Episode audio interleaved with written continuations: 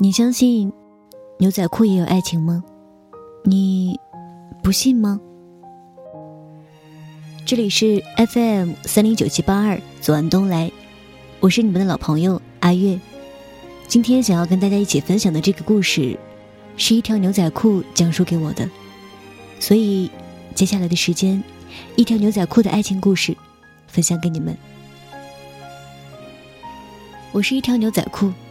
我的主人是米，一个顶着凌乱大波浪的傻姑娘。那个周末，我被幸运的推上展示橱窗，花姑娘们在橱窗前招摇而过，我却无人认领。我很丧气，还好我上面妖娆的波西米亚上衣吵了一架。米就是这时候冲进来的，他一进门就让店员把我拽了下来。米光滑的皮肤。让我迷醉不已，比那冰冷的假肢舒服多了。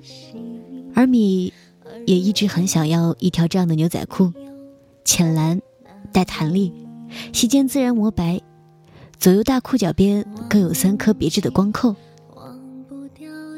这是一个多么可爱的主人呀！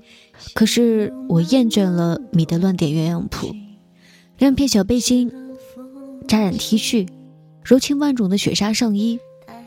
他以为只有这些绚丽的上衣才能够与我相称，这样我才会感到幸福。可是米并不懂，我一点都不稀罕什么门当户对，就像米常常被迫与高干子弟相亲一样。每次回家，他都会暗自垂泪。我和米一起忧伤着。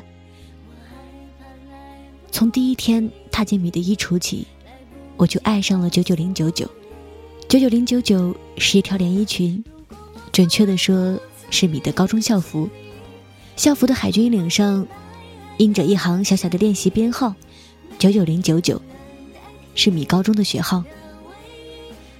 九九零九九是我见过最纯的女一，但她一直自背着自己身上一道永不磨灭的疤痕。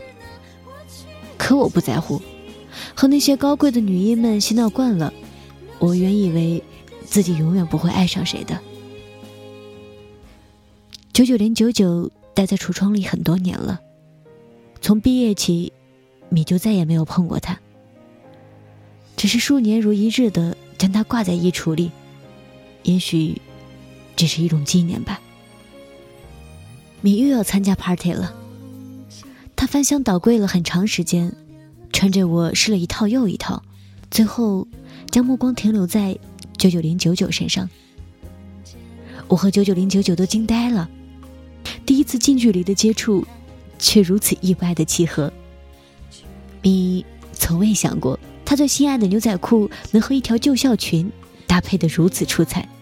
在他讶异的眼神里，我再次看到忧伤一闪而过。这次 party 的主题是回忆。按规定，到场来宾必须身着回忆。米被宣布为当晚的公主，在最激动人心的时刻，米柔柔的诉说：“毕业好多年了，这件校裙我一直舍不得扔掉。她身上有一道美丽的伤痕。年少的时候，一个男孩为了救来不及躲闪的我，自己硬是坐上一辆轿车。”校裙就是在那时被刮破的。男孩的伤过了很久才复原，可他的脚踝每到变天时还隐隐作痛。直到毕业，我一直想对他说声谢谢，对不起。我好像喜欢上他，可是，一阵嘘声过后，Party 王子上台。他摘下面具，米的眼睛和脸一刹那都红了。